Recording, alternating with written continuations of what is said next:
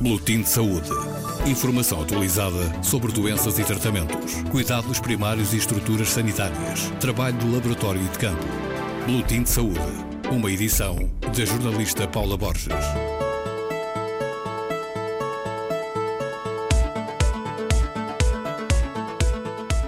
É impossível e injusto encaixar Ricardo Camacho numa ou noutra gaveta. Ricardo Camacho trabalhou na rádio enquanto estudava medicina, foi um dos precursores, um dos fundadores de uma banda mítica portuguesa, a Sétima Legião, ajudou a descobrir e a burilar talentos, produziu discos e esta faceta, a faceta musical, acabou por ser a mais destacada nas últimas horas, desde que se soube que Ricardo Camacho tinha morrido na Bélgica, vítima de um cancro no pulmão nas rádios, nas televisões, nas páginas dos diários, nas redes sociais. Foram muitos os que lhe prestaram homenagem, os que o colocaram entre as pessoas mais influentes naquilo que acabaram por ouvir. Mas há outra faceta, igualmente inquieta, igualmente inovadora. Ricardo Camacho deixa marca também na investigação médica, sobretudo na investigação do VIH-Sida sempre com banda sonora, Ricardo Camacho mostrou caminhos e inspirou. A NAP Cassis começou a trabalhar com ele em 2002 e não poupa elogios ao mentor. O Dr. Ricardo era especialista em medicina transfusional uh, no início dos anos 80, quando surgiu o HIV, começou a ganhar interesse por esta área. Uh, mais tarde tornou-se responsável pelo laboratório de virologia do Hospital Egas Muniz, eh, onde se faziam inúmeros testes eh, de diagnóstico e de acompanhamento de doentes com HIV. E Uh, depois, mais tarde, acabou por se envolver em inúmeros projetos de nível europeu e mundial, foi um, um investigador uh, a nível mundial nesta área, uh, uma das pessoas que, que, sabia mais sobre resistências uh, aos fármacos no HIV, envolvido em muitos, muitos projetos, foi pioneiro na área de investigação com os PALOPs em HIV também, esteve envolvida em teses de doutoramento de alguns alunos, dos, incluindo a minha, não é? Que ele foi meu orientador de doutoramento, mas também com alguns alunos de PALOPS, portanto, dando dados inéditos sobre a epidemiologia em, em África, em Angola e em São Tomé, mais especificamente e, portanto, foi uma pessoa com uma importância extrema uh, na área do HIV, sobretudo.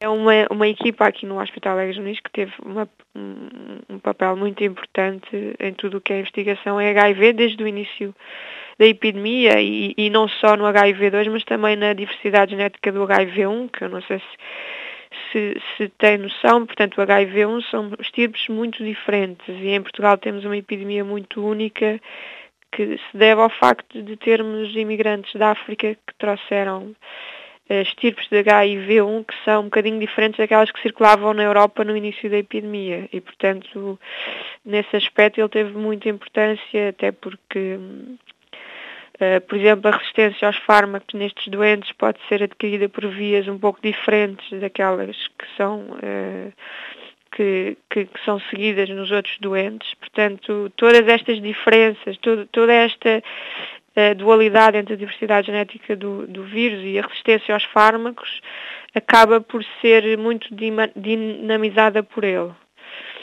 Porque em outros, em outros países europeus eles não tinham noção destas, destas diferenças porque também não, não haviam epidemias uh, uh, tão únicas como nós temos aqui em Portugal, no fundo. E depois houve outra coisa em que ele foi um visionário, que foi fazer uma base de dados de, de, de, de, de informações, no fundo, sobre, sobre, portanto, uma base de dados de, de dados clínicos e, e, moleculares dos doentes, que, que, era uma coisa que na altura ninguém pensava nisto, não é? Estamos a falar de 2002, 2001, 2002. E já aí ele tinha, tinha, tinha um, um, todo um repositório organizado que permitiu depois fazer uma série de estudos que, de nível europeu, porque ele partilhava os dados com, com, com, muita, com muita generosidade, não é? E, portanto, uh, foi nisso que ele também foi um pouco visionário, foi, foi criar todo aquele repositório numa altura em que ninguém pensava muito nesta área, não é? Eh, eh, uma das pessoas com quem falámos e que conheceu Ricardo Camacho ainda na emissora nacional, uma vez que ele também passou pela, pela rádio, uh, destacava uh, a inquietude, a forma como ele tentava sempre inovar, questionava sempre, tinha uma, uma, uma mente muito, muito ativa.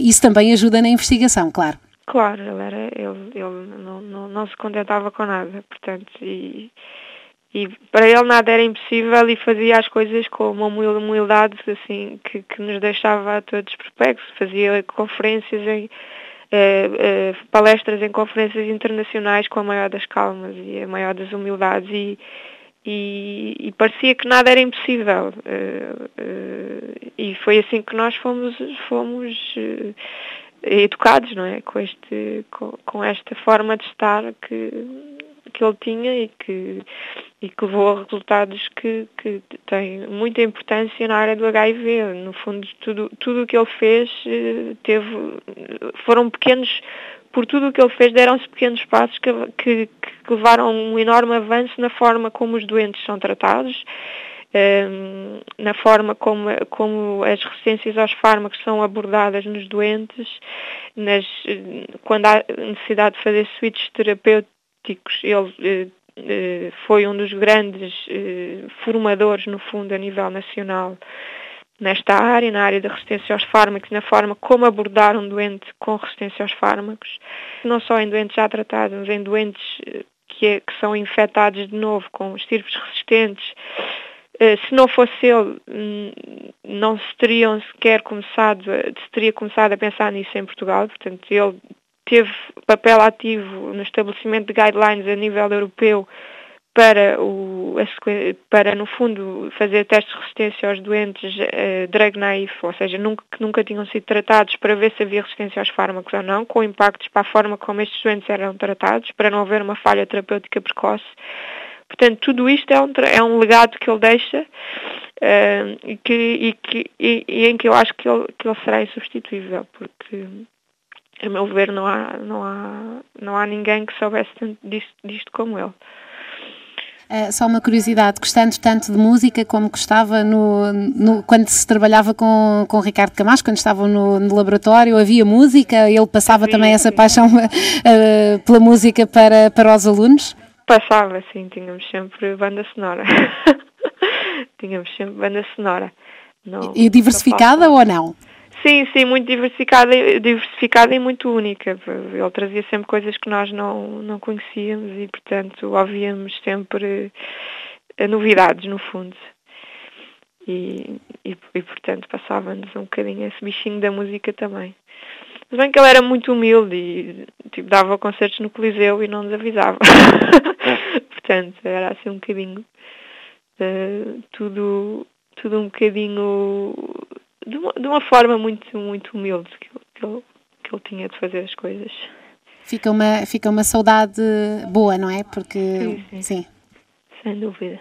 Fazia parte da equipa de Ricardo Camacho há quanto tempo? Portanto, foi seu orientador de doutoramento, não é? Não sei se já o conhecia Eu antes. Comecei a trabalhar com ele em 2003, 2000, final de 2002, 2003, portanto ele uh, ajudou-me na minha tese de licenciatura já. Depois eh, comecei a trabalhar com no laboratório, mas ainda não como aluna de doutoramento.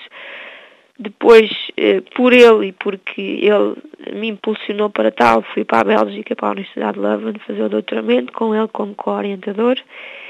E, e, depois continuei a trabalhar com ele. Eh, eh, eu, neste momento, estou no Instituto de Higiene Tropical, mas o Hospital não estava aqui ao lado, portanto, o nosso trabalho é sempre, foi sempre em conjunto e continua a ser eh, agora com a, com a Perpétua, que ficou a, a, coordenar o laboratório depois de ele se ter reformado em 2012 ou 2013, já não sei muito bem, acho que é 2012 que eu vi no, no currículo dele. E, e, portanto nós vamos tentar manter um bocadinho aquilo, aquilo, nos, uh, aquilo que ele nos ensinou uh, a, a, funcionar, não é? Não, não, vamos, não vamos deixar de fazer. Portanto, eu continuava a trabalhar, embora independente, continuava sempre, sempre a trabalhar com ele. Recentemente eh, criámos juntos um projeto que se chama Best Hope, que é um projeto a nível nacional que visa conhecer mais sobre a transmissão da infecção HIV em Portugal e a transmissão de resistências aos fármacos, eh, que foi um, um projeto que seria impossível de fazer sem ele, porque porque foi ele que andou uh, a correr o país e a falar com os clínicos para, para no fundo, os impulsionar a, a, participar no projeto, que não é muito fácil, estamos a falar de 20, 20 hospitais a nível nacional e, portanto, há muita gente envolvida e não é muito fácil coordenar isto. E se não fosse o papel dele, sobretudo no início, depois ficou, infelizmente ficou doente, mas no início foi importantíssimo para, para pôr este projeto a andar, que nós vamos manter e que, e que os resultados, se Deus quiser, vão ser uma, uma homenagem àquilo que, que ele fez. A sentida homenagem de Ana Abcacis, uma das investigadoras que está determinada a não deixar desaparecer a marca de Ricardo Camacho nesta outra faceta tão importante da sua vida. Boletim de Saúde. Informação atualizada sobre doenças e tratamentos, cuidados primários e estruturas sanitárias, trabalho de laboratório e de campo. Boletim de Saúde. Uma edição da jornalista Paula Borges.